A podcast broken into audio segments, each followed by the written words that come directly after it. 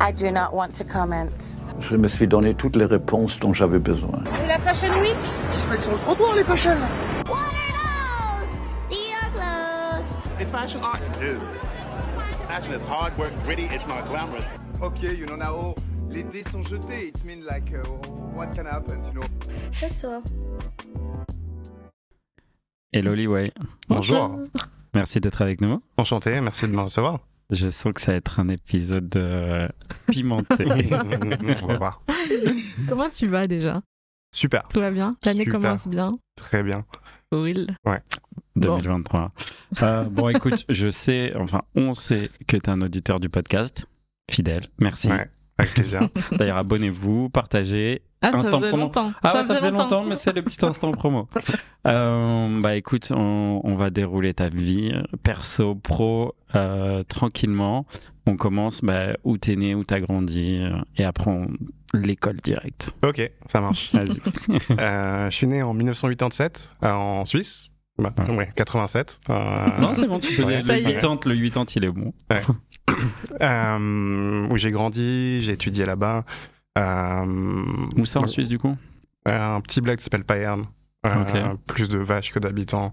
Quel Euh, canton Vas-y, on est dans les. Canton de Vaud. Canton de Vaud. Canton de Vaud. Ouais, près du canton de Fribourg. Ok. Et euh, mon père est chinois de Malaisie. C'est-à-dire que ses parents sont chinois, ils ont émigré dans les années 30-40 en Malaisie, et lui est né, est né en, en- en Malaisie. Mhm. C'était un truc assez. Genre, il y a eu une, une grosse communauté chinoise qui est partie là-bas ou c'était genre un truc euh, personnel quoi? Ouais, il y a beaucoup de travailleurs qui quittaient la, la, la Chine pour la Malaisie pour des raisons soit politiques, euh, soit Ok. économiques. Mhm. Euh, donc une famille plutôt pauvre, voire carrément très pauvre. euh, J'imagine. euh, mon père, quand il avait 7-8 ans, après l'école, il, allait ramasser- il allait ramasser du café dans les champs euh, avec Mm. sa mère. euh. Et euh, dans les années 70, il est parti pour l'Europe euh, pour essayer de trouver un meilleur taf, pour envoyer du, euh, de l'argent à sa famille, etc. Il allait d'abord à, à Londres et il est arrivé par, par la terre. Donc il a fait, il a pris le bateau de la Malaisie jusqu'en Inde. En Inde, il a pris un bus pour aller jusqu'à la frontière du Pakistan.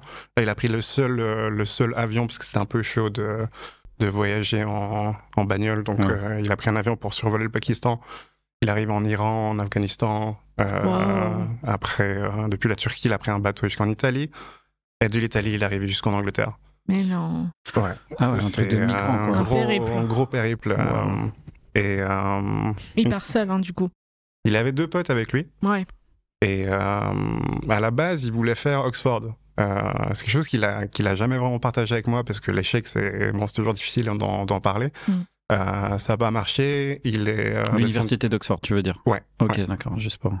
Et euh, donc du coup, il est redescendu à Londres. Il a bossé dans, il a vendu des fish and chips. Il a bossé dans des hôtels. Il y a plein d'histoires un peu cocasses comme ça de de, de lui qui essaie de se, de se débrouiller comme il, comme il peut. euh, à, à cette époque-là. Parce Il- qu'en Malaisie, sa, sa langue, na- enfin la langue qu'il parlait, c'était l'anglais déjà, c'est ça? Il avait cet avantage-là ou même pas vraiment? Il parlait anglais. euh, Bon, après, lui, sa, sa langue maternelle, c'est le chinois. Ouais, Mm. non, bien sûr. Euh, un petit dialecte euh, du Fujian, c'est une région qui est en face de, de Taïwan. Ok. Et euh, après, l'anglais et le malais à, à, à l'école. Ok. Ok. Et euh, il avait un pote qui était à Zurich, euh, qui lui a dit, ah bah viens, euh, je bosse dans un hôtel, il y, a du- il y a du taf et tout. euh. Donc, euh, il descend à Zurich, il bosse dans cet hôtel, il rencontre ma mère, qui elle aussi avait eu un parcours assez euh, atypique. Elle était orpheline à 7 ans. Elle est tombée enceinte à 17 ans.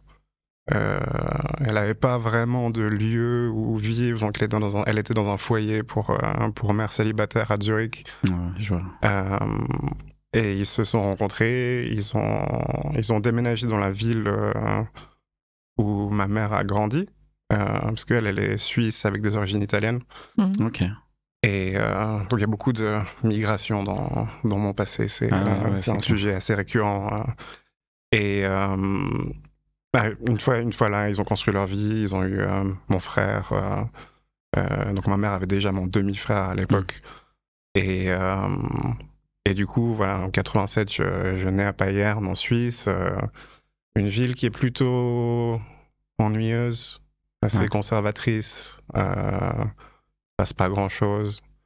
Et euh, crois qu'on était à peu près la première famille asiatique du bled. Ah ouais. C'était assez bizarre. Mm. Wow. Je pense que ça a eu beaucoup de euh, beaucoup de- d'influence sur mon sur mon travail, ma manière d'aborder les choses, euh, mon rapport à la mode aussi.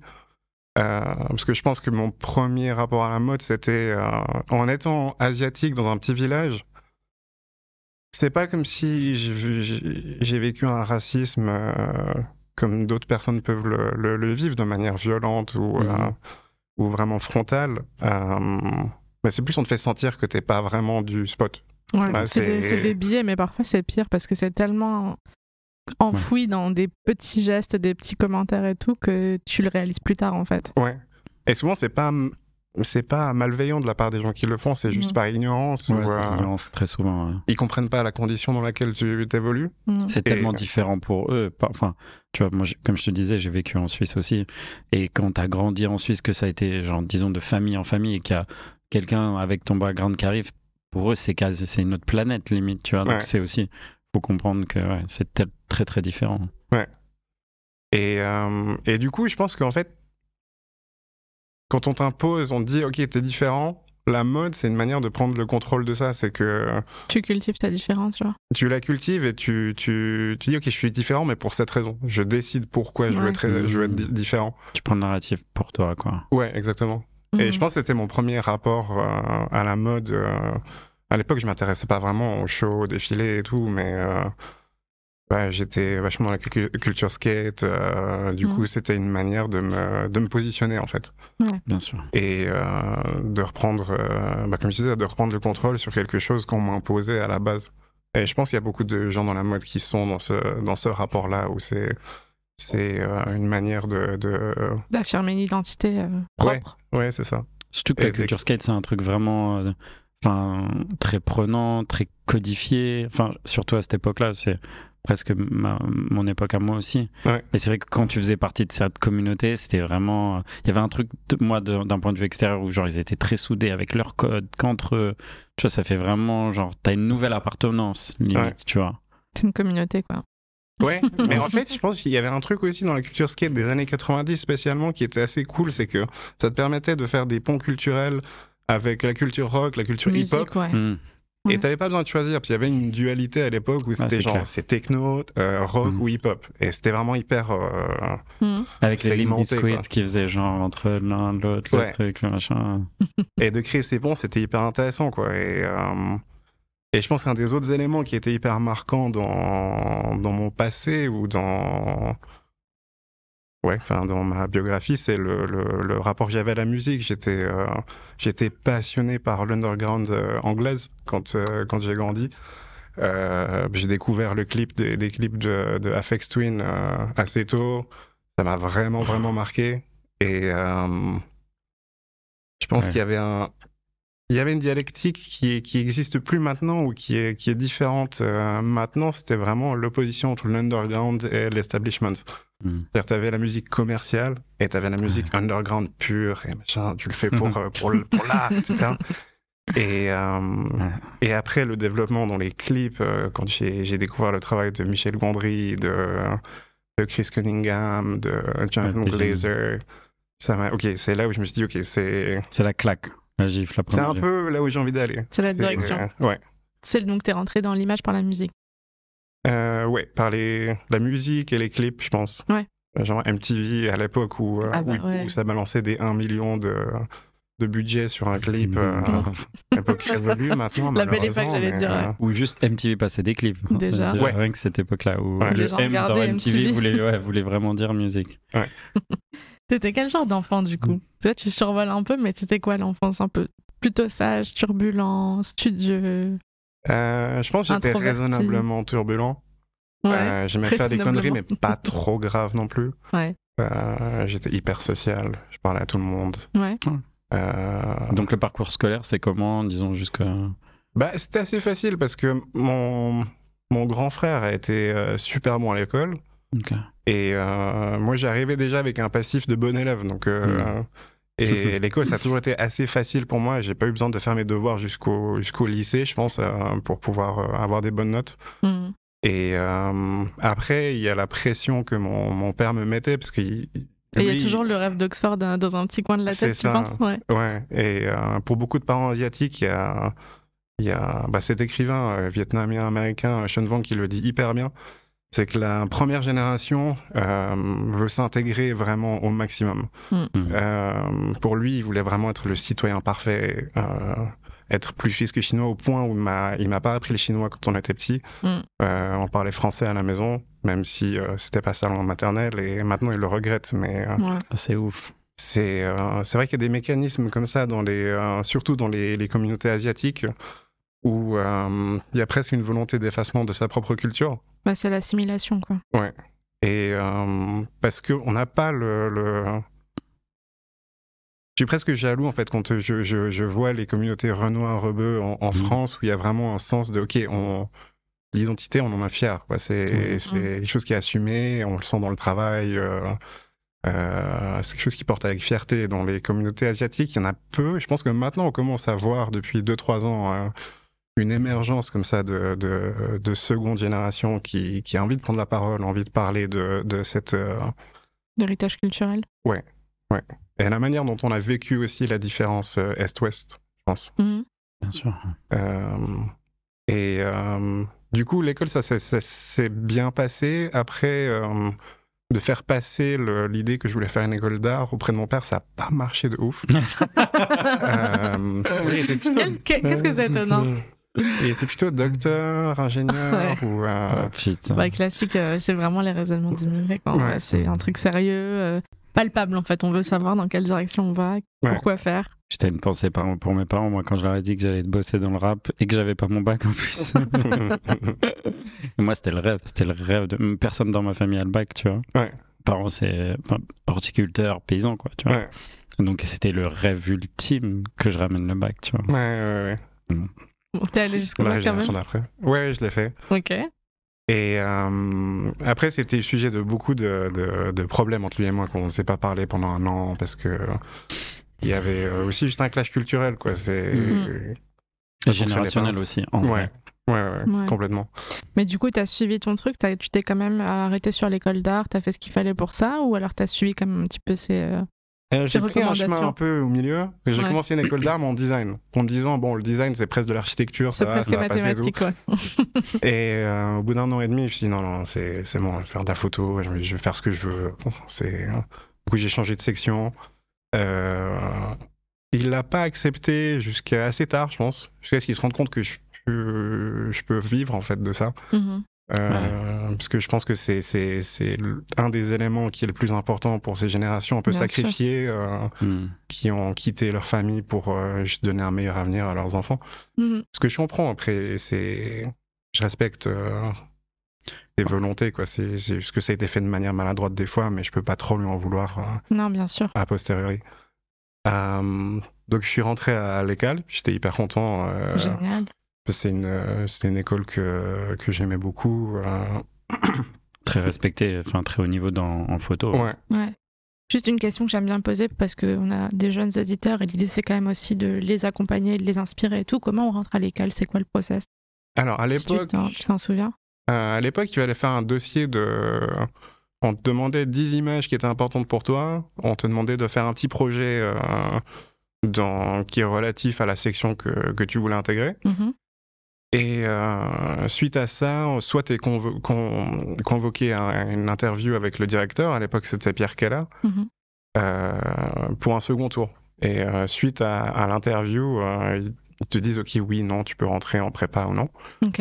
Euh, j'ai eu de la chance, je suis rentré, euh, malgré mes connaissances artistiques quasi nulles, parce que c'était pas un Bayern euh, dans le canton de Vaud, c'était pas une capitale de, de l'avant-garde. Donc, euh, je suis rentré. euh, ensuite, j'ai changé de section. Je suis allé en photo. Ça s'est passé moyennement, je pense. euh, j'étais, euh, j'étais pas le meilleur, mais j'étais pas le, le pire non plus Hmm. à, à l'école, parce que je pense que mon travail non plus était pas très représentatif de ce que ce que l'école voulait, quoi. C'est euh, parce que l'école en photo, en tout cas à l'époque, avait une époque, une, une approche. euh, presque post-Düsseldorf, euh, une photographie hyper clean, Hmm. euh, presque, euh, presque de l'ingénierie chirurgicale. Mm. euh, c'est assez stérile comme. euh, Mais ils sont connus pour Donc, que- former les gens à la lumière. Enfin, quand tu sors de l'école en règle générale, après la partie artistique de la photo, c'est autre chose. Je pense que ça tient autant de, de toi que de ce qu'on t'apprend, tu vois. Ouais. Mais en tout cas, tu sais que quelqu'un qui sort de l'école bien, la lumière, il la connaît. La technique de la lumière, il la connaît par cœur. Ça, Mhm. c'est en tout cas d'un point de vue extérieur de ce que j'ai vu ces dernières années dans l'industrie, en côtoyant des gens qui sortent de l'école, c'est que c'est des tueurs en lumière, quoi. Ouais. Mais ça suffit pas à faire une très bonne photo, qu'on soit. Mm. Ouais, Ça, non, je suis d'accord. Mm. Mais je pense qu'il y a un certain sens de rigueur aussi, Mm. c'est de pas se satisfaire de. de... Il y a toujours le truc, ok, tu commences une école de photo, tu fais des photos de tes pieds des coins de la, de la, de la chambre et, euh, et euh, c'était cool que quelqu'un dise ouais non c'est c'est pas Mhm. vraiment très intéressant ce que t'as fait. et ils étaient ta assez place durs.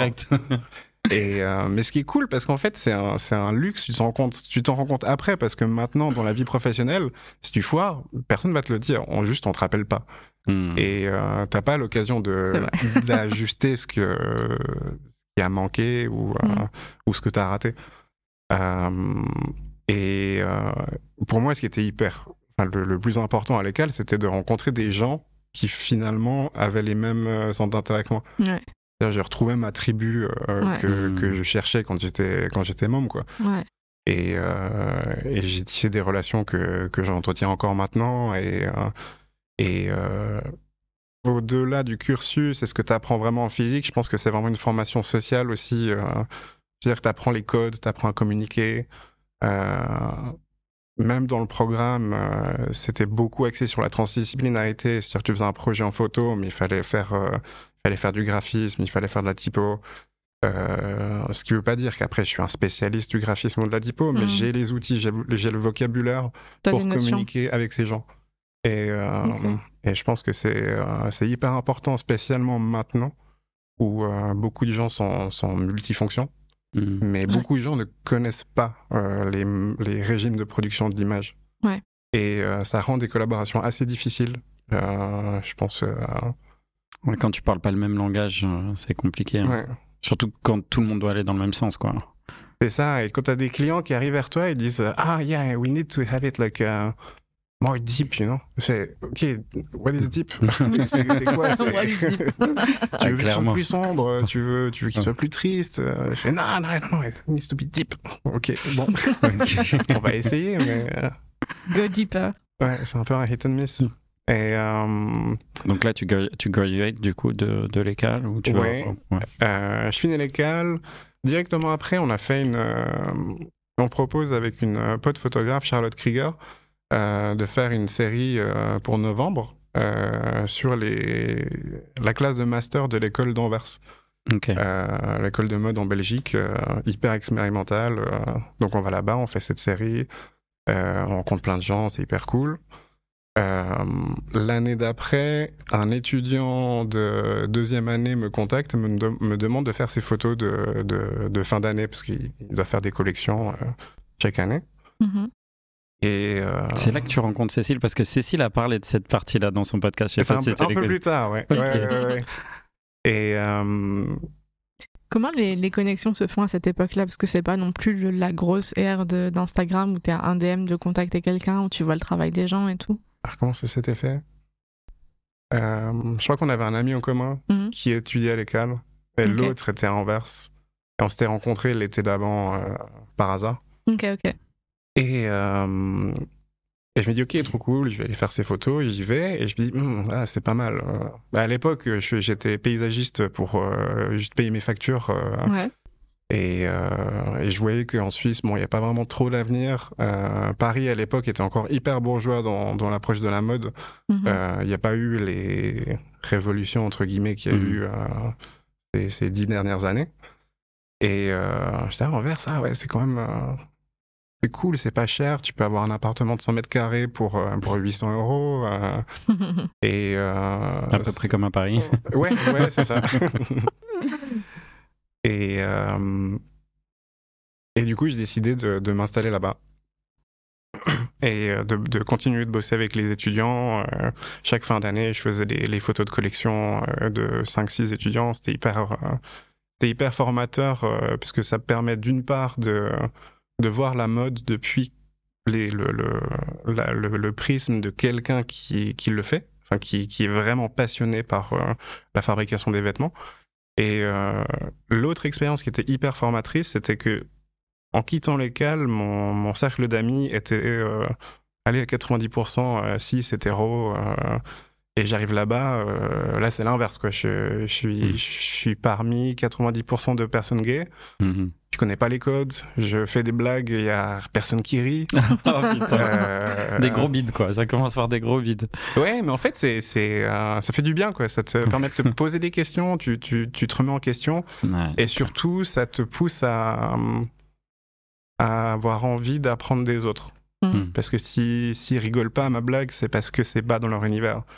Du coup, c'est un peu à moi de, de, de faire l'effort de, comprendre de comprendre d'où ils viennent, quels sont leurs parcours, euh, quels sont les codes euh, de, de ce milieu-là. Et, euh, et je pense qu'en ça, j'ai- appris beaucoup. Ça m'a rendu plus curieux, je pense, peut-être un peu plus humble aussi.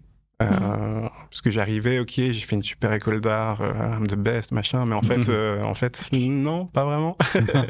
Il y a du parcours à faire. Et, et du coup, euh, je continue à faire les photos. Et là, je rencontre Cécile par un, par un ami commun. Euh, à l'époque, elle était étudiante. euh, elle, avait- elle passait pas un méga bon moment. Ouais, Ah non, ouais, non, elle nous l'a expliqué, ça n'a pas été un super moment pour Ouais. tout bout de sa life. C'était avant le drop-out. Et euh, ce qui est dommage, parce que je pense que même si elle avait continué euh, ses études dans un autre contexte, avec une école qui était peut-être plus adaptée à elle, elle aurait peut-être euh, pu continuer le design, mais je pense que c'était pour le mieux, en fait, parce que Ah bah oui. je pense que... euh, Ça lui a réussi quand même ces choix-là jusqu'à présent. ouais, je pense qu'elle s'en tire pas trop mal. Non, maintenant, ça c'est- va. Bon, on l'embrasse d'ailleurs. Ouais. Et, euh, et je rencontre Cécile, et ce, que, ce qui me fascinait, c'est que bah, c'est une nerd, en fait. Ah, putain. euh, Là, c'est un autre type d'humour encore que tu as dû ouais, découvrir. ouais, ouais. Et C'est c'est... Kick de ouf. Ouais. Dans tous les sens. En fait, c'est vraiment le tempérament. Dès qu'elle est à fond dans un truc, Elle elle, est va. obsessive. Ouais. Ouais. Obsessionnelle, c'est clair. Ouais. Et euh, moi, fort de mon, de mon, mon admiration pour la culture underground, c'est. Bah, j'ai trouvé euh, ma meilleure pote, quoi. C'était Ouais. euh, c'était trop bien. J'ai l'impression d'être qu'on qu'on était deux cousins euh, à se retrouver. Parce qu'on on a une famille de débiles et on est les seuls à pouvoir se comprendre. euh, C'était un rapport hyper privilégié, quoi. C'est euh, donc on. À l'époque, je faisais une vidéo avec euh, une pote, Alexia Kerr, euh, et on lui avait demandé. Je crois qu'elle vous a raconté l'histoire en fait dans le, dans le podcast. euh, et, Tu peux la raconter. Ok. si. on lui avait demandé de venir faire figurante euh, sur une scène qu'on tournait. On faisait une vidéo sur, le, sur la scène mode d'Anvers. C'était un projet qui était un- presque un projet personnel. Quoi. On n'avait pas de publication derrière nous. C'était juste pour le plaisir de le faire. Et euh, elle vient, elle vient sur la scène et tout, et je lui demande ah, demain ça te dirait de faire le make-up? C'était quand même pas mal fort ton make-up. Euh, T'as Mhm. t'as beaucoup. Elle fait oh, je sais pas, je suis pas sûr. Je fais, ouais, bien quand même. C'est quoi le quand même? Et euh, elle est venue. C'est euh, après forcément, c'est- je crois que c'était plus ou moins sa première expérience de mettre du make-up sur quelqu'un d'autre euh, ouais. et qu'elle. Et euh, mais c'était déjà méga bien. Enfin, c'est et puis surtout c'est son approche en fait du, du, du travail et les raisons pour le- pour lesquelles elle s'intéresse aux choses que Hmm. ouais, je me je me reconnaissais. parle, ouais. euh, Je sentais un je, je, je sentais une parité entre entre nous. T'avais cette culture Tumblr, toi aussi, comme elle, ou pas spécialement? Ouais, en tant que spectateur, pas vraiment en tant qu'utilisateur. Ouais. J'étais pas actif. Ouais. Et euh, mais je, je suivais des, des, des comptes euh, Ouais. Et euh, c'était vachement mieux que qu'Insta. Ouais, C'est clair. Je suis toujours dessus, moi. Ouais. C'est juste dommage que, que, que Yahoo ait racheté le truc et l'ait plombé Ouais. quoi. Mais mais bon. Euh, C'était une erreur, comme on dit. je crois que je crois que je crois que le mec qui a fait l'investissement s'en veut un peu. Je pense. a ouais. perdu beaucoup de valeur entre temps. Euh, et on commence à faire des shoots. On commence à faire plein de shoots euh, chez moi, machin. Euh, on, fait des petites sessions. On avait fait un petit Insta qui s'appelait Pot de départ euh, pendant, pendant six mois où elle venait toutes les semaines. Elle faisait un look, on faisait trois photos. Euh, après, on a commencé à faire des éditos et, euh, et de fil en aiguille, euh, voilà, on a, on a bougé à Paris, elle un peu avant moi. Et c'est comme ça que ça s'est fait. Mais c'est vrai que c'était une rencontre hyper importante pour moi parce que je pense que c'est une des premières personnes qui m'a donné la confiance de suivre ce que je voulais faire. Mm. Euh, parce que là, je suis en train de bosser sur un sur un livre qu'on a qu'on a fait. euh, Enfin, on a, on a fait une, toute une série de photos en 2017 ou 2018. on a fait un tour du monde. Et euh, c'était le premier projet où je me suis dit bon voilà, je vais arrêter d'essayer d'imiter quelqu'un. Je vais vraiment faire ce que je veux. Mm. Euh, donc faire ce que je veux, ça voulait dire ben, prendre un peu de la culture skate, de, de la mettre dans la photo, d'où le fisheye. C'était euh, Moi, c'est là que je te 2016. découvre. C'est des photos avec Cécile, avec le fisheye, donc le grand angle. Ouais. Et je me dis, waouh, genre, c'est quoi ces photos de dingue? Enfin, je connaissais le fisheye de la culture skate, du coup, Ouais. enfin, des caméras surtout, quoi, plus que les photos. Moi, je me rappelle avoir vu les VHS à l'époque, tu vois, et du mec qui tournait avec le fisheye euh, le, le long du skate. Ouais. Mais genre, euh, j'en avais pas vu comme ça dans la mode et avec ton esthétique, quoi. Et je me prends vraiment, je me rappelle, je me prends vraiment une gifle sur euh, ces photos avec Cécile, justement. Ah, merci, c'est cool de l'entendre. c'est vrai qu'à l'époque, en fait, tout le monde me disait, ah, c'est un peu bizarre le fisheye quand même. C'est. Puis c'est, non, non, c'est c'est cool, it's shit. c'est- Ça provoque, en fait, ça propose une, une, une approche différente. Parce qu'avant, c'est vrai que c'était segmenté. Les, les mo- la mode, c'était pour les gens de la mode. Mm, mm, mm. Et euh, une des choses que j'aimais bien, c'est que tu mélanges deux cultures et Mm. tu arrives à une hybridation qui, qui peut être euh, fructueuse. Quoi. Mm. C'est, euh, et euh, donc on fait ce livre euh, et, euh, et elle commence à me dire Hum, peut-être tu devrais commencer à poster des choses sur Insta parce qu'à l'époque euh, Ouais. je, postais des photos de chiens que je voyais dans la rue, euh, Oh des trucs euh, vraiment débiles quoi, parce que Ouais. j'ai Pas de stratégie média. Non. Pas de stratégie. bah, si, il y avait une stratégie qui était c'est pas encore assez bien. Et euh, chaque fois que je faisais des- une série, je disais ah, c'est pas assez bien, c'est pas assez bien. Et, euh, et elle me dit ouais, enfin quand même, ce serait quand même cool de montrer des trucs parce que c'est peut-être c'est pas assez bien pour toi, mais c'est C'est même, ça même un, un intérêt quoi. C'est euh, ouais, je commence à poster des, euh, des photos et euh, j'ai commencé par faire beaucoup de backstage. D'ailleurs, en parlant de jeunes auditeurs, c'est un exercice que je recommande vraiment aux jeunes photographes Mhm. parce que je pense que l'intérêt de, de, de faire ça, bon, c'est d'une part, tu peux, tu peux faire des images cool en backstage. Mm. Et euh, mais c'est surtout, c'est un fort boyard de la photo, quoi. C'est, c'est, t'as 10 minutes, tout le monde te déteste, tu te fais, tu te fais recal de partout, Donc backstage Euh, de show ou backstage de shoot? de show. Backstage De de show. show. Ah ouais, là, c'est avant Showtime, c'est le- technique. Ouais. Ah. Et, euh, C'est les gros rushs. et les gens me regardaient bizarrement quand, euh, quand euh, je débarquais avec mon Mamiya, avec un fichier dessus. euh, les Ah autres ouais, ouais. photographes, ils se disaient, mais c'est, c'est, Qu'est-ce qu'il veut Il a fait un lui. il a pas compris, il a tourné à gauche au mauvais, au mauvais endroit. C'est, euh, pas ici le skatepark. Ouais. Et euh, mais en vrai, c'était comme un stage en fait, parce Mm. que tu dois bosser hyper rapidement, tu as des conditions, les pires conditions possibles de, de lumière. Euh, Mm. Tu dois parler aux gens, tu dois les persuader de te donner deux minutes pour prendre une photo. Tu es hyper proche des gens. Mm. Et euh, d'ailleurs, c'est- une, une des, un des autres éléments que qui était une surprise avec l'utilisation du fichier, c'est que comme tu as un angle si grand, je me retrouve des fois à, à- à presque toucher le, le mannequin avec, euh, avec l'objectif. Et euh, ça, te, ça te pousse en fait à devoir t'affirmer, à être Mm. à l'aise avec ta pr- présence physique. Et, euh, et du coup, dans le contexte de, de backstage, c'était ça, mais fois mille. Quoi. C'est- Il fallait vraiment. euh, une S'imposer, ça, prendre des photos. Et, euh, et j'en ai fait pendant, euh, je pense, deux ans pour des magazines ou pour des ma- marques directement. Et ça m'a permis de consti- constituer un portfolio, parce que du coup, aussi, dans les, dans les backstage, tu as des mannequins, qui t'as as souvent des, des très grands mannequins. Voilà. Euh, je me rappelle, j'avais été embauché par euh, Lanvin il y a, il y a 3-4 ans pour faire, euh, pour faire un, un backstage. Euh, Du coup, c'était la première fois que je le faisais pour la marque. J'étais Mm. hyper content. Et euh, il y avait DJ Hadid. euh, Mm. Elle était hyper cool, puisque bon, enfin, elles sont hyper pro. De toute façon, les, les sœurs Hadid. euh, et euh, très polie, elle est restée avec moi pendant 5 minutes le temps que je fasse la, la photo. Et, et du coup, j'ai pu la poster. Les gens ont vu, ont vu DJ.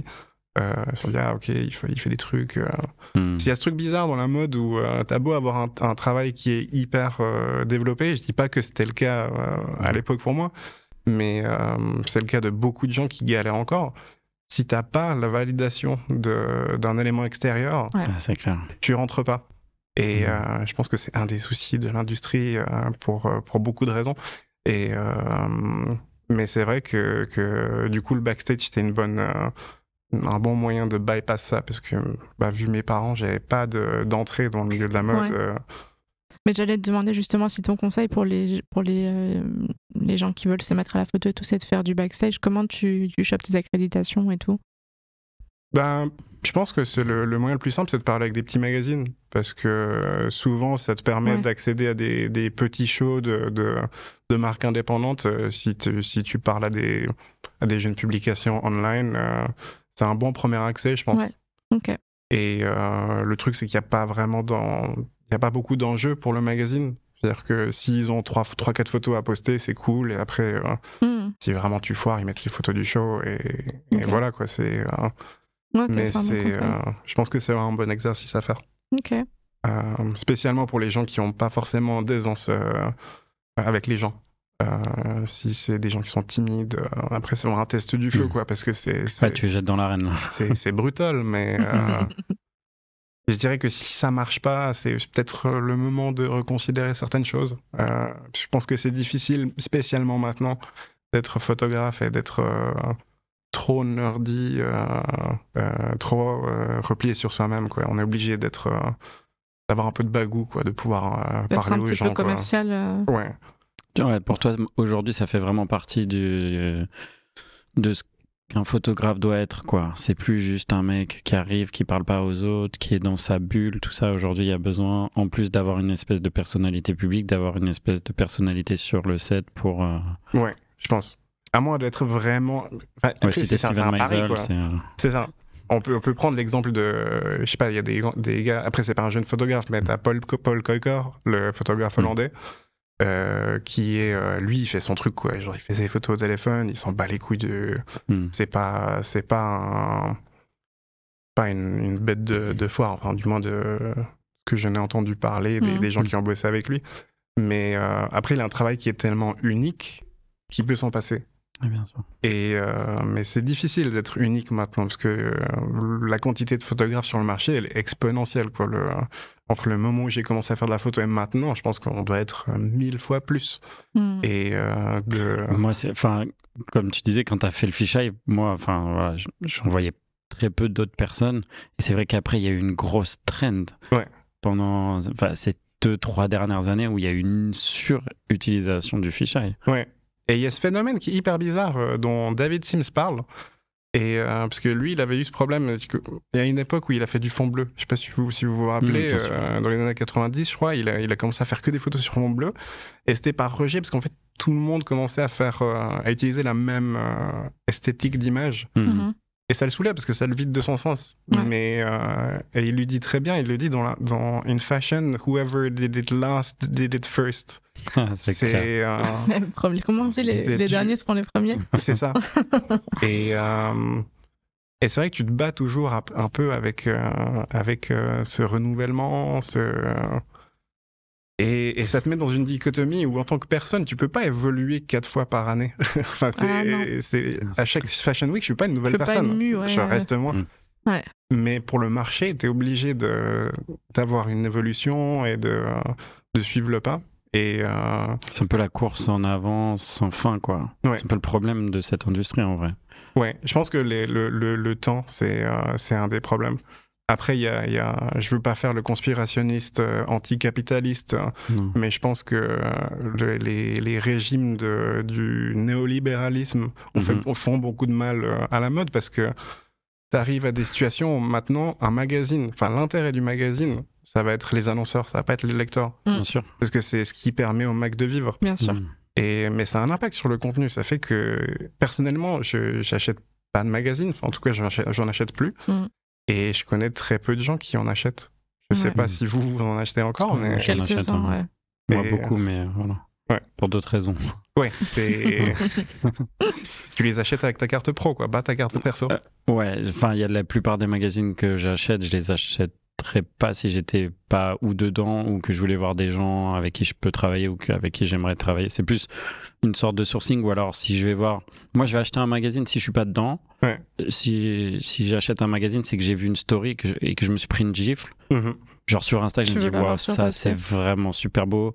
Et en vrai, en règle générale, les gens se rendent pas compte, mais le layout, enfin, tu vois, on poste les photos sur Instagram, mais pour moi, les très bons magazines, le layout rajoute encore, tu vois, à euh, l'histoire. ouais, de la qualité à l'histoire. Et des fois, il y a des photos qui sont pas dans, le- dans- sur Insta. Ouais. Donc, les, les magazines où il y a vraiment une série qui m'intéresse, je vais l'acheter. Ouais.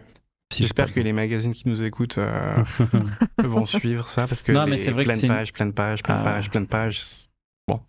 Ouais, surtout full look, full look, full look. Ouais. Oui, c'est ça le pire, Ouais. hein, je pense. Ouais. C'est une vraie problématique, tout le monde en parle. hein. Ouais. Franchement, le fait que les magazines deviennent, enfin, qu'on se retrouve euh, en tant que créatif. Encore, moi, ça m'arrive d'investir dans, dans, des, dans des éditos et je vais pas considérer que de travailler gratuitement, c'est de l'investissement, mais genre, les photographes, par exemple, les gens de l'extérieur ne savent pas, sont quasiment toujours obligés de payer pour pouvoir être dans le magazine parce que entre ce qu'on leur donne et ce que coûte de faire une image de mode, il y a une, une énorme différence. Et au final, tu te retrouves avec des, hum, des problématiques et euh, genre il faut que tu fasses plaisir à l'annonceur alors que c'est toi qui payes pour être là. C'est Ouais. quand même fou quand tu y penses, tu vois. C'est comme si tu payais pour aller travailler et qu'en plus on te dise c'est c'est ce que tu dois faire. Ouais, Tu complètement. vois, c'est Et c'est marrant, c'est comme tu dis, c'est un peu la conversation que tout le monde a maintenant. bien sûr. Et, euh, mais je pense qu'il y y, y, y, a une- il y a une porte de sortie. euh, avant, je pense que j'étais vraiment ce gars qui râlait, il disait, ah ouais, ça doit changer, machin. Mais en vrai, les, change- les choses, elles changent quand tu proposes un système qui est meilleur que l'ancien. Mm. Je pense que tu peux, tu peux pas remplacer quelque chose juste en protestant. Ah non, clair. euh, et, euh, et je pense que c'est le, le- un peu la responsabilité de notre génération de trouver d'autres euh, d'autres canaux de diffusion. Euh, et euh, parce que je vois pas la situation en s'améliorant. Parce que les magazines restent euh, tributaires de, bah, de la situation économique, le fait que euh, de vendre euh, du papier rapporte plus vraiment d'argent. Et Mhm. c'est vraiment les annonceurs qui, qui font tourner le truc. Et Complètement. moi, je trouve le pire, c'est que maintenant, c'est sur les magazines indépendants. Avant, quand t'achetais un Vogue, un- enfin, un truc d'un grand groupe, tu Oui, savais tu sais que tu c'était, tu, savais à quoi t'attendre. Mais Ouais. Tu- quand t'allais acheter un, un super magazine indé, t'avais vraiment un truc créatif, tout ça. Et aujourd'hui, si dans la moitié d'un magazine c'est vraiment créatif, c'est déjà qu'il a gagné. T'as la moitié qui est genre borderline commercial, Ouais. qui va payer pour la moitié qui est créative. Pour moi, en tout cas, d'un point de vue euh, le- lecteur, tu vois. Ouais. Je suis complètement d'accord avec toi. Et je pense qu'il y, a- il y a un peu ce syndrome de. Pour plein de magazines émergents, t'as le numéro 0 qui est hyper bien. Ouais, Le numéro 1, il est un peu moins bien. Et le 2, Tu te fais attraper bon. par les rouages Ouais. du truc. tu ouais. sens qu'ils ont dû payer leur facture à un Bien moment donné. sûr. Bah On leur veut pas, hein, c'est pas Ah de leur non, c'est humain, hein, C'est, euh, et euh, je comprends, moi, c'est pareil. Il y a des fois des jobs que je prends, c'est ce qu'il faut, il faut faire tourner le truc. Et j'ai, j'ai, j'ai plus 21 ans. euh, il faut que je pense aussi à mon avenir. euh, je suis en couple. euh, peut-être qu'à un moment donné, je vais avoir envie d'avoir des enfants. Donc, euh, je dois faire un peu avec euh, la réalité euh, pragmatique des choses, quoi. Mm. Mais euh, je pense que je pense que euh, les magazines doivent se poser la question de leur utilité euh, au-delà de l'aspect commercial. Donc oui, tu as, la relation avec les marques, etc. Mais c'est quoi un magazine? C'est qu'est-ce que tu donnes aux gens? C'est et, euh, et maintenant, je, je vois beaucoup de photographes qui font, qui vont investir dans des projets personnels. Ouais, Ouais. bien sûr, c'est le nouveau trend C'est ce que à fond. te dire. En Et- casting, moi, je le sens aujourd'hui. Tous les gens qui me disaient Ah, bah tiens, viens, je fais toujours beaucoup, beaucoup de magazines, mais il y a beaucoup de, de photographes qui disent Quitte à dépenser, bah, cet argent-là, je préfère produire un, un fanzine Mm. ou un truc ou un projet perso Ouais. et diffuser les images moi-même plutôt que. C'est ce que j'allais te dire, en fait, l'alternative à ces médias-là, est-ce que c'est pas quelque part de devenir son propre média, tu vois? Ouais, je pense que c'est vraiment ça. Parce que ben, avec Instagram, tu peux diffuser, teaser le projet. Ouais. Et, euh, et je pense que ça peut permettre de ramener aussi. Il y a, il y a- j'ai un petit souci avec euh, Instagram, c'est c'est le.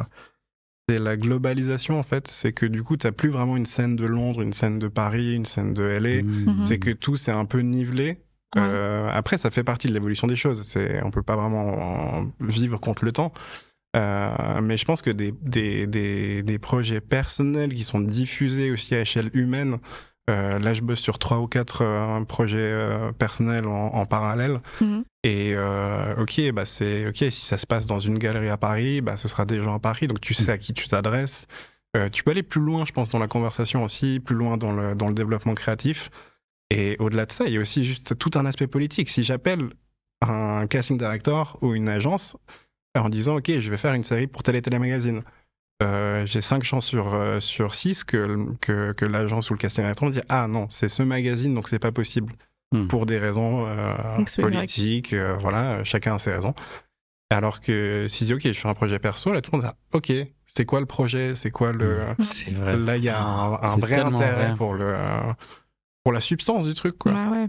Et euh, Même moi, je l'ai déjà fait, tu vois, comme Ouais. quoi. Et pourtant, je me considère open, tu vois, genre, euh, il y a des trucs que je regarde. Moi, je suis plutôt open sur les trucs que je prends. Des fois, les gens me disent, mais pourquoi tu fais ça? Genre, c'est un truc qui m'arrive très souvent. Ouais. Tu regardes plus que- au projet, toi, quand même. Ouais, je regarde, mais, mais même moi qui me considère euh, très open sur ça, tu vois, et pas genre le mec de la fashion qui fait que les trucs qu'il faut faire, nan, nan, nan, bah, je- ce que tu dis, ça m'est déjà arrivé. De pas Ouais. faire un projet parce que pour une raison, tu vois. Et je pense qu'on a tous fait, et c'est pas vraiment euh, contre le, la, la, la publication Hmm. ou euh, la personne qu'on a refusée. C'est Hmm. juste parce qu'on est conscient de. On respecte pas les règles du jeu, mais on sait qu'on doit les suivre quand même. Ouais, bien sûr. Et. euh, Et euh, je pense que ça, c'est une, une, une sortie possible. Et, et, et quand, tu, quand tu regardes le travail de, de photographes contemporains euh, que, dont j'aime le travail, tu, tu vois, des Caroline Jacobs, euh, Elisabetta, les, les livres qu'elles ont produits Mhm. vont rester beaucoup plus longtemps Bien sûr. comme, euh, comme quelque chose qui a une valeur culturelle que les éditos, ou même si j'adore leur travail, sûr. tu sens que derrière il y avait un DA qui a dit ah ouais non mais en fait on voit pas assez la chaussure et donc euh, voilà Mais Elisabetta qui était là, d'ailleurs, je vous conseille d'écouter son podcast pour ceux qui l'ont pas fait. Instant promo. Décidément. Euh, non, mais elle nous disait que elle justement, elle avait pas trop senti ça sur ses sets, tu vois, parce que je- on lui avait posé la question de dire, ok, mais toi avec ton style, tu vois, genre on a dû te dire, il faut voir le plus le produit. En plus, elle change les couleurs, les trucs. Elle a dit que bizarrement, elle l'avait jamais ressenti sur des Ouais. sets euh, commerciaux, quoi. Ouais. Bizarrement, tu vois. après moi une autre chose que je me demande par rapport à elle peut-être plus euh, pas forcément dans le fait de voir le représenter la mode de manière fidèle c'est euh, je me demande si euh, elle a reçu des projets où elle s'est dit ah ok peut-être que je veux faire autre chose que ce que je fais d'habitude et, euh, et ça c'est ça un autre carcan euh, je pense Mm. dans lequel on peut être enfermé euh, quand on est euh, quand on a un nom depuis depuis euh, plusieurs années tu te Elle Ouais, tu- risque de changer totalement de style. c'est ça. Et euh, peut- peut-être qu'elle en a envie, mais peut-être, enfin, peut-être qu'elle est coincée par le, ouais. Ah, c'est dur. par le fait que c'est une industrie qui, et c'est bizarre parce que c'est censé être nouveau, c'est la mode, c'est à chaque saison, machin, mais euh, c'est des codes qui sont assez vieux. Euh, Ouais. Et puis il y a des recettes, quand c'est il y a des trucs qui fonctionnent, euh, on te Mhm. les redemande, quoi. Ouais, qui va dire, tiens, et, Elisabetta, bah tiens, elle arrive, elle fait quelque chose complètement différent. Les gens ils disent, bah non, mais c'est pas pour ça que je t'ai booké. Je t'ai Ouais. booké pour que tu fasses du, ce que moi en tête j'ai de, de ton ouais, esthétique. quoi. ouais, ouais. Ça t'est déjà arrivé, toi, de vouloir proposer un truc radicalement différent de ce que tu fais et euh, qu'on te dise, bah, c'est pas trop pour ça qu'on est venu te chercher? Ouais, ouais, plusieurs fois. Euh, Après, bon, bah, quand c'est du commercial, euh, Oui, tu t'y plies, c'est pas pareil. faut Ouais, suivre le. c'est force. Et, euh, et après, quand c'est de l'édito, ben, il faut savoir dire non, quoi. Mm. Et, euh, et euh, là, récemment, euh, j'ai refusé une grosse couve euh, en, en partie à cause de ça. Euh, une autre partie because, bah, parce que je trouvais que, que l'approche créative du magazine était un peu pétée. Ok. Euh, C'était... euh, Mais ouais, je pense qu'il faut vraiment prendre le temps de revenir vers son travail personnel, Mhm. euh, de développer une écriture et, et euh, d'accepter ce changement de régime où avant c'était édito, tu t'exprimes, commercial, tu fais de l'argent. Mm. Maintenant, c'est plutôt perso- personnel, tu t'exprimes, édito, tu chopes des clients Mm. et commercial, tu, Tu prends l'argent. tu prends l'argent pour financer tes projets perso. Ouais, c'est ça. C'est Et, 100% C'est euh, une très belle boucle. Mais attends, on va revenir un peu en arrière parce que là, euh, on, on va- c'est cool qu'on ait parlé Ouais. de tout ça. Mais euh, ok, donc tu arrives à Paris. Tu disais Cécile arrive un petit peu avant. Donc tu arrives à Paris, tu connectes avec des gens. C'est quoi les, euh, c'est quoi les premières étapes, euh, Euh, les premiers trucs, les premiers éditos? Je pense que c'est sortir un max, Boire beaucoup, beaucoup, boire beaucoup, beaucoup de café. Euh, je crois que les premiers éditos que j'ai fait, c'était peut-être avec Boycott, un magazine euh, Mhm. indépendant euh, qui continue à publier, je crois, Ouais, ouais, bien sûr. qui m'avait demandé de proposer une série et ils étaient hyper libres. Ils m'ont dit, ok, bah propose ce que tu veux. Je, je- je me rappelle que je, je voulais faire une série en parlant de de l'immigration, mais de manière peut-être un peu plus poétique. Donc j'ai fait une série de une série sur les feux de circulation. Donc c'est feu rouge, feu, feu, feu orange, feu vert. Donc euh, c'est l'idée de tu peux passer, tu peux pas passer. Mhm. Et, euh, et c'était des gens qui se croisent sur un passage piéton. On a fait une partie en studio avec des, des cercles de lumière qui, sont, qui étaient censés euh, rappeler les, les feux de circulation. Et Waouh. et C'est pas mal c'était- pour un premier édito à Paris. Ouais, c'était cool. Et, mais après, j'ai eu de la chance de pouvoir bosser avec, euh, avec euh, des gens qui, qui étaient OK pour me faire confiance. Mhm. Et je pense que ça, c'est quelque chose aussi qui manque, euh, qui manque beaucoup, la confiance. euh. Après, c'est un autre sujet, on va pas redigresser pendant, euh, pendant 15 minutes. Quoi. Et donc, j'ai fait quelques éditos. Et là, il y a 2-3 ans, j'ai reçu ce job pour Versace Jeans Couture, donc qui est une, une seconde ligne de, de Versace. Euh, et le... c'était une des premières fois où je recevais un moodboard où 50% du moodboard c'était des images à moi. Ah, ça, c'est le kiff. Et c'est Là, tu sais que ça va bien se passer. et c'est cool parce que d'une part tu sais qu'on te book pour euh, ce que tu fais, donc euh, Ouais. la question de ok il faut que je fasse cette photo comme ça, enfin à Parce la lui, à la. Mhm. Non, c'est juste tu- il faut que À je fasse la meilleure photo euh, selon moi. Ouais. Et, euh, et le, le directeur de création, euh, appelé Ken, maintenant il a une agence qui s'appelle Soon, euh, me dit Ok, if you're happy, we're happy. Donc trop bien. Nice. Et ça te pousse à vouloir faire le max. euh. et euh, même moi qui n'étais pas représenté, euh, du coup, sur les 15 photos qu'on m'a demandé, j'en ai livré 50. Et, euh, et c'est quelque chose que beaucoup de personnes doivent apprendre à faire, je pense. L'idée de, de, de comprendre quel est l'intérêt de la personne pour faire un projet. Est-ce que c'est pour la thune? Est-ce que c'est pour, pour se faire plaisir créativement? Est-ce que c'est pour s'exprimer? Et, euh, et là, clairement, euh, bon, c'était un. À mon échelle, c'était un gros budget parce que j'ai. Voilà, maintenant, euh, bon, ok, je le regarde quelques années plus tard, je me dis que j'ai payé, j'étais bon marché. Non, mais bon, c'est les débuts, c'est normal. C'est ça, et, Ton rate est progressif. Quoi. et je suis hyper content de, hyper content de l'avoir fait. Et euh, donc ensuite ça, ça a débloqué euh, d'autres euh, d'autres projets. J'ai euh, un, un bon accueil de ces photos à l'époque en plus. Quoi. ouais, ouais. Et euh, bah, la chance aussi de l'avoir fait avant Covid, parce que je pense que maintenant c'est plus euh, c'est plus difficile pour des jeunes qui commencent de sortir, d'aller rencontrer des personnes euh, quand ils ont passé deux, deux, deux ans dans leur chambre à coucher. C'est clair. Euh, suite à ça, il y a Yann Weber qui me demande de, euh, enfin, qui me confie un numéro de Antidote. Mhm. D'ailleurs, Euh, Yann Weber qui a ses bureaux ici à la caserne, parce qu'on est, Mm. euh, on est abrité par la caserne, on les remercie d'ailleurs.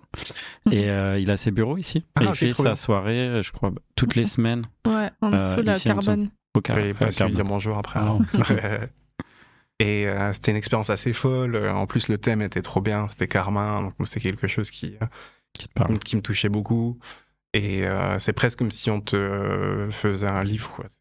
Mhm.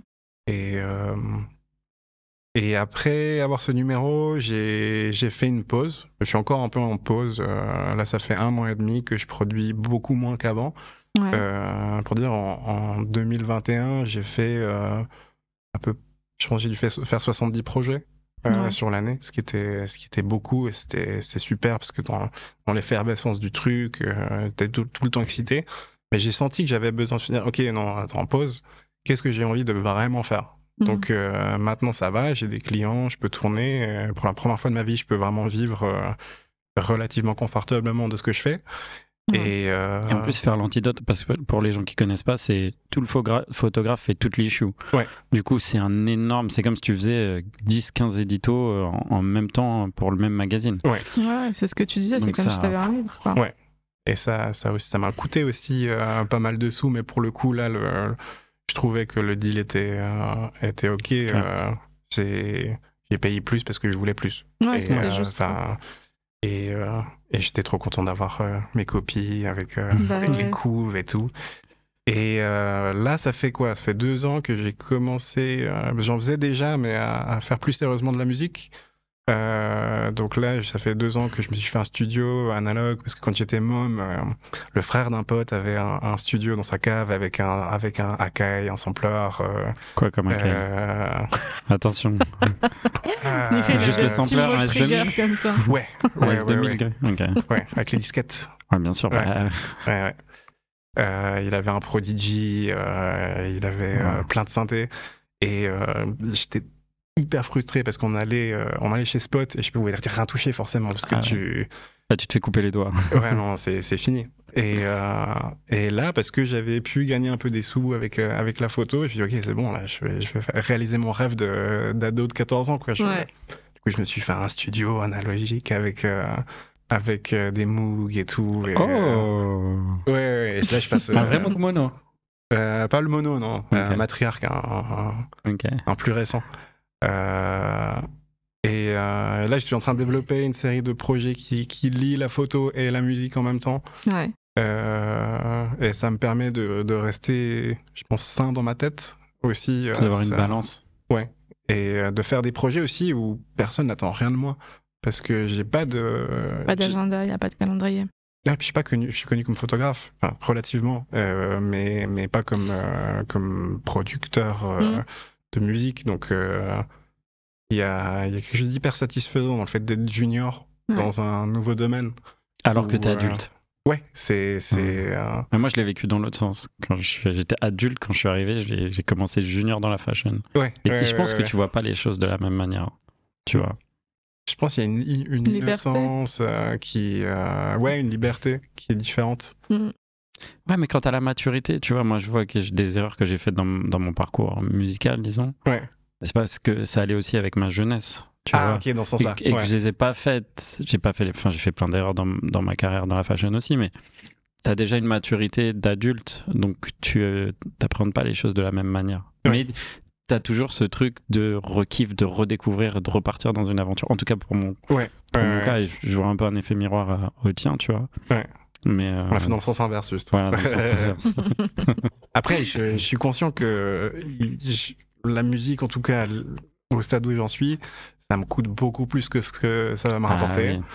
Euh, mais je le fais pour moi. C'est la Et- passion. Et je te rassure, le premier disque de platine, il, il fait toujours plaisir à, se po- à poser derrière. Ouais. On verra. Après, si En règle générale, après, mais- t'oublies. C'est ça le, le problème de la musique, c'est que t'oublies la souffrance. Ouais. Ouais. Et euh, donc ouais, là, c'est, c'est, je passe mon plus quart de mon temps à développer des, des projets perso. Là, je, me- je suis en train de parler avec quelques stylistes pour faire des éditos, mais deux, trois par saison max. Euh, je pense pas que maintenant ce soit vraiment nécessaire d'être dans, dans, enfin, de suivre le rythme et de publier énormément de matériel. Mm. Je pense qu'il faut juste faire les choses qui font sens, qui, qui définissent euh, une identité ou qui, puissent, qui permettent de, de transitionner, parce que c'est c'est pareil, je suis en, je suis en, en forme de transition, parce que j'ai fait beaucoup de studios pendant deux ans, Mhm. euh, et on m'a beaucoup demandé les mêmes choses, voilà, des fonds colorés, des, euh, ce que j'aime faire, mais j'ai envie d'explorer d'autres choses. Mhm. Et notamment, j'ai envie de revenir à des, à des débuts. Là, je suis vachement plus attiré par euh, l'imagerie que je faisais au début avec Cécile que ce que j'ai fait ces deux dernières années. Mais euh, après, c'est des régimes de production qui sont différents aussi, parce qu'avec Cécile, c'était un voyage. euh, j'ai dépensé. euh, ma mère avait vendu notre maison où on a grandi. Et avec l'argent, plutôt que d'économiser, parce que je vivais vraiment avec 500 euros par mois, j'ai tout claqué dans un projet. J'ai dû dépenser, je pense, euh, 35 000 euros dans des films, euh, des vols, euh, des hôtels. Et on est parti en Thaïlande, au Japon, aux États-Unis. On a fait plein de photos d'adolescence, c'était méga bien. Euh, J'en ai montré peut-être 5%. Et, Oh là euh, là, Ah tu ouais. peux pas dire ça, non. mais je suis en train de finir le livre là. Ah, Ok. trop bien. Après le podcast, on, va, on se voit avec un, un- avec un graphiste DA pour parler de ça et, euh, et j'aimerais cool. pouvoir le sortir euh, euh, cette année. Allez, on croise les doigts. Et, euh, et je suis en train de redéfinir un peu le, le- la manière dont, dont je vais travailler à l'avenir, je pense. euh, et bah, comme on s'est dit tout à l'heure, ça passe par beaucoup plus de projets qui sont, euh, qui sont euh, personnels. quelques éditos quand même pour, pour garder un pied et, et rappeler aux gens que tu es là parce que c'est Ouais. aussi une manière de d'exister et, et qu'on te rappelle quoi. Mais Ouais. Mais pour moi, il y a vraiment les deux écoles. T'as les gens qui bossent non-stop, qui sont tout le temps là, genre in your face, tu vois. Ouais. Et après, t'as les gens comme tu dis toi, qui arrivent, qui font un projet tous les six mois, tous les trois mois, et à chaque fois c'est boum. Tu vois. Ouais. Et eux, pour moi, les deux sont tout autant désirables. Ouais. Tu vois. Enfin, d'un point de vue de ce que je vois des clients, tu vois. ouais ouais ouais. T'as vraiment euh, t'es dans la locomotive, ou quand t'as vraiment ton style, tu viens, pam, tu poses le truc, tout le monde acquiesce. Et ils Ouais. attendent que t'arrives la prochaine fois. Ouais. C'en est même presque plus désirable, tu vois. Mais est-ce que c'est pas des paliers? Est-ce que c'est pas d'abord t'es dans cette, ce truc un peu effréné, ensuite Ouais, tu si, vois, t'en sûrement. arrives à un stade de maturation où tu te dis ok maintenant je prends le Ouais. temps. Mais bon, tu vois, il y en a, enfin, comme Steven Meisel, qui joue tout le temps, tout le temps, tout le temps. Mm. bam, bam, ça, ça fait combien de dizaines d'années et, toutes les campagnes, toutes les campagnes, tous les...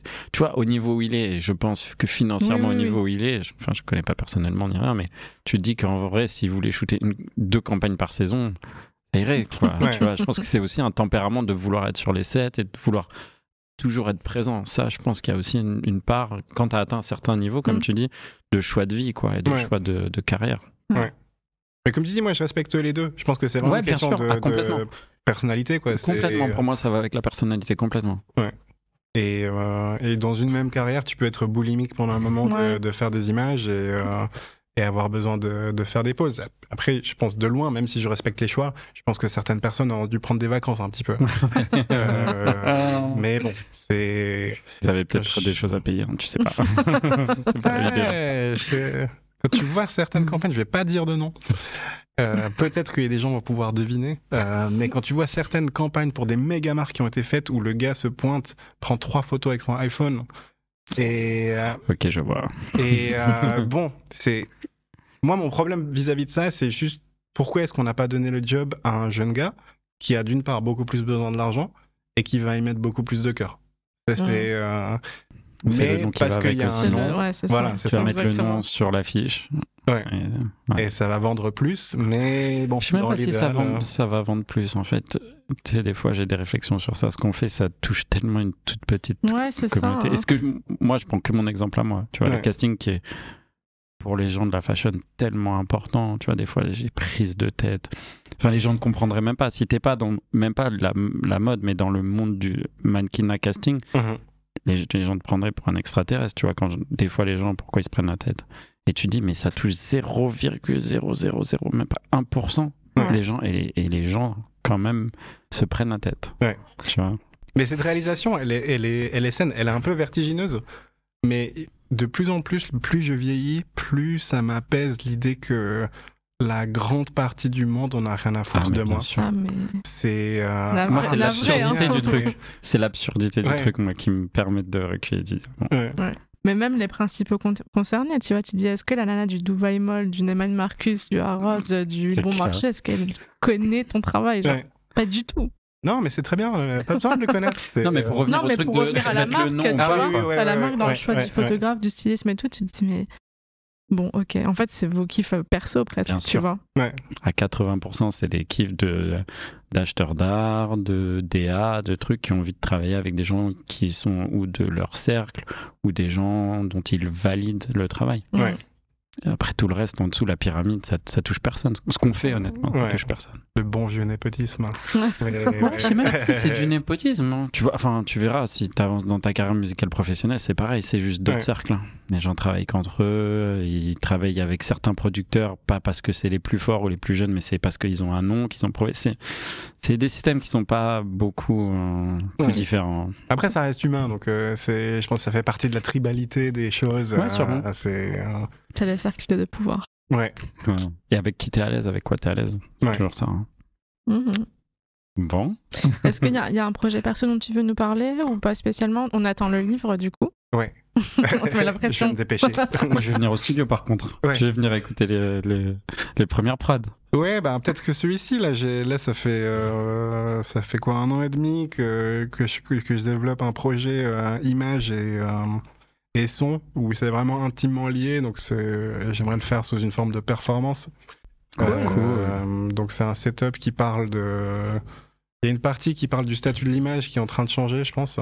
Euh, donc euh, le dispositif est assez simple en fait, c'est une série de séquenceurs et de synthétiseurs Mm. euh, qui jouent des mélodies et certaines notes enclenchent des projections, des projections de photos qui se font sur un mur phosphorescent.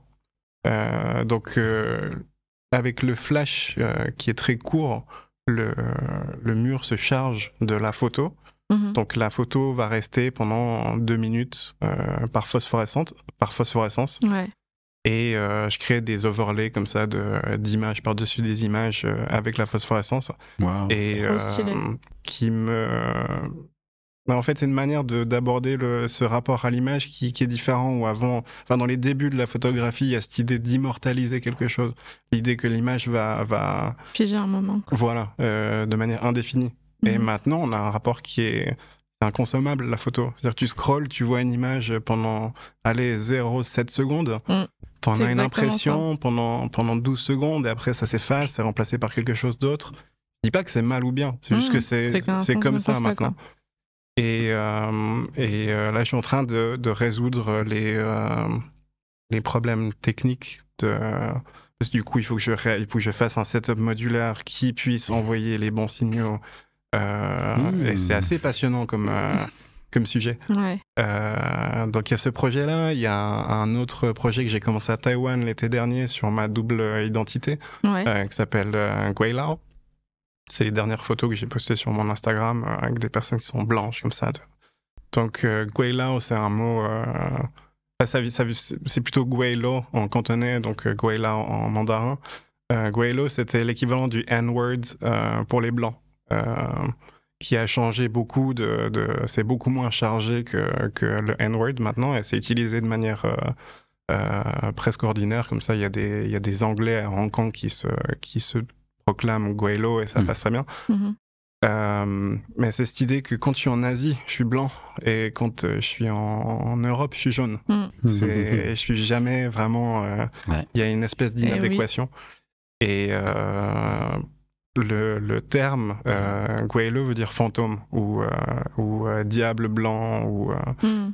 et euh, et il y avait je trouvais qu'il y avait quelque chose de, de, de vraiment fascinant dans ce dans cette manière de de d'insulter en parlant de fantôme parce qu'il y a un- moi je me sens presque comme un fantôme il y a, il y a un truc où je voilà je suis je suis je suis clairement euh, en partie asiatique mais je parle pas là je parle pas mandarin je suis en train de l'apprendre mais je le parle pas et euh, ça fait que je me sens un peu inadéquat partout mais euh, On revient au truc de euh, trouver sa place. Ouais, c'est ça.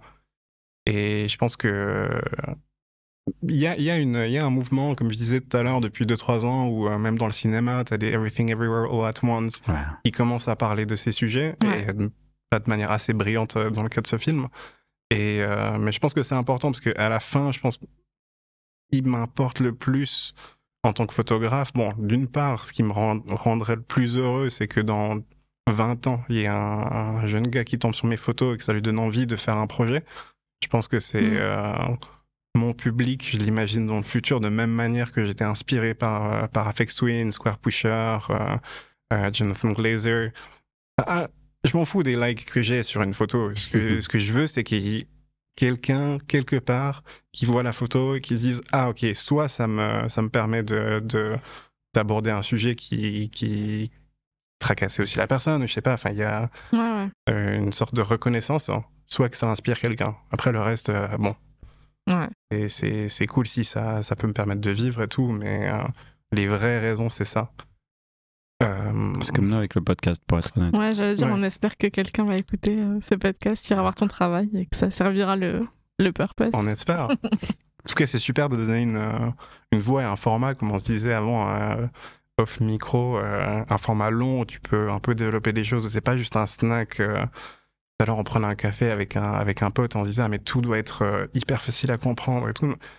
La vie est pas comme ça. La vie est compliquée. Le, le parcours des gens est compliqué. Mm. Donc, euh, euh, on est tous pressés, on a tous des choses à faire, mais de temps en temps, il faut Bien, on s'assoit.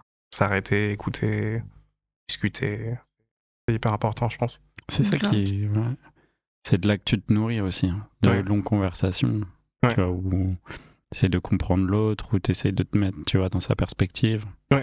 Et c'est comme ça que, tu vois, quand tu disais, quand t'es arrivé euh, dans un environnement qui était, euh, qui était d'hétéro à un, à un environnement quasi que gay, Mhm. tu t'es retrouvé avec de, de nouveaux trucs que tu connaissais pas et ça t'a fait réfléchir et ça t'a fait évoluer. Ouais. Et du coup, je pense que la vie, c'est comme ça, à l'échelle du micro tous les jours. De ouf. Et pareil avec Cécile aussi, le, sa rencontre, ben, du coup, j'ai de comprendre qui elle est, pourquoi elle fait les choses. euh, et euh, ça m'a beaucoup appris. Puis je pense aussi, c'était aussi une des premières relations avec euh, une amie fille qui était aussi, euh, aussi deep. Euh, Pour le coup, deep. Ouais, voilà. c'est ça que voulait dire le client, putain. C'est pas difficile, mec. Ah, donc je, je comprends enfin ce qu'il a voulu dire. Ouais. Où euh, c'est vrai que c'était des questions que je me posais avec, euh, avec des certains potes, mais ça reste dans un milieu masculin. Mm. Euh, donc la mode euh, féminine, moi j'adorais Alexander McQueen. Je pense que quand, j'avais euh, allez, 20-25 ans, c'était c'était vraiment son moment de, de, Mm, de son pic. pic. Quand il a fait le défilé Atlantis, euh, machin, c'était c'était ouf. Mais euh, c'est vrai que j'avais peu d'interlocuteurs femmes. Donc il y avait, il y avait Cécile et, et Alexia, euh, la fille avec qui j'avais fait cette vidéo. Euh, et euh, du coup, ça m'a permis de me projeter. Ok, c'est quelle est la vision de Cécile sur la mode en tant que femme, en tant que, première utilisatrice de, la mode. Et euh, je pense c'est un effort qui, qui sert dans tous les cas. Je pense que de, comprendre les gens, parce que c'est un photographe de mode, enfin, pas que les photographes, les stylistes, etc.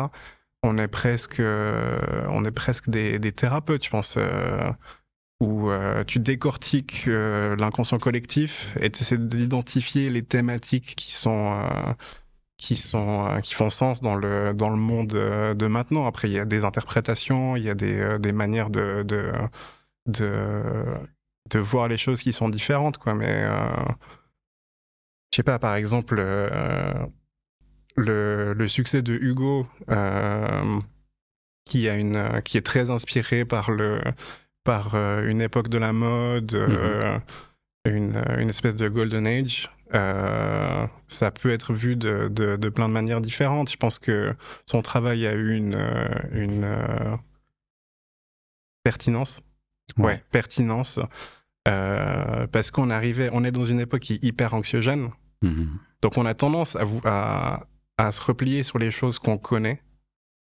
Et euh, parce que c'est plus difficile d'aller de, de l'avant. Enfin, la perspective de la mode entre 2000, allez, 2000 et 2010 elle est complètement différente de, de 2010 à, Ouais, non. à- à 2025. euh, c'est euh, avant on avait un rapport qui était vraiment futur, futur, futur. Et maintenant, euh, voilà, on a des personnellement, euh, c'est c'est plus les années 60 et 70, l'avant-garde japonaise. Euh, Hu- Hugo, ce sera un Vogue Italie. Euh, euh, Caroline, ce sera pareil. Mhm. Euh, Elisabetta, je je sais pas dans quelle décade elle se, elle se situe, mais tu, sens des, tu, sens des échos. Et mais il faut, je pense qu'il faut en être conscient pour garder, ouais, pour que, que la mode reste intéressante, quoi. Parce que ça Ouais. reste un milieu qui est hyper, qui est fascinant. Tu peux rencontrer des nerds dans tous les sens. Il y a des gens qui passent leur vie à faire des chapeaux. Et c'est génial. Enfin, genre, euh, oui, vrai. je veux entendre parler cette personne de, de comment il fait un bord de chapeau pendant des heures. C'est euh, c'est c'est hyper précieux, quoi. Comme, euh, et t'as plein de gens qui sont des, des musées vivants, quoi. De, Ah, c'est clair. c'est. euh, Vraiment. donc, euh, je sais plus où- comment Non, on en est arrivé là, mais. Ça sera, euh, ça sera peut-être le mot de la fin. ouais. Merci beaucoup. Avec plaisir. Ouais, merci, c'était génial. super. Trop cool. Merci. Merci beaucoup.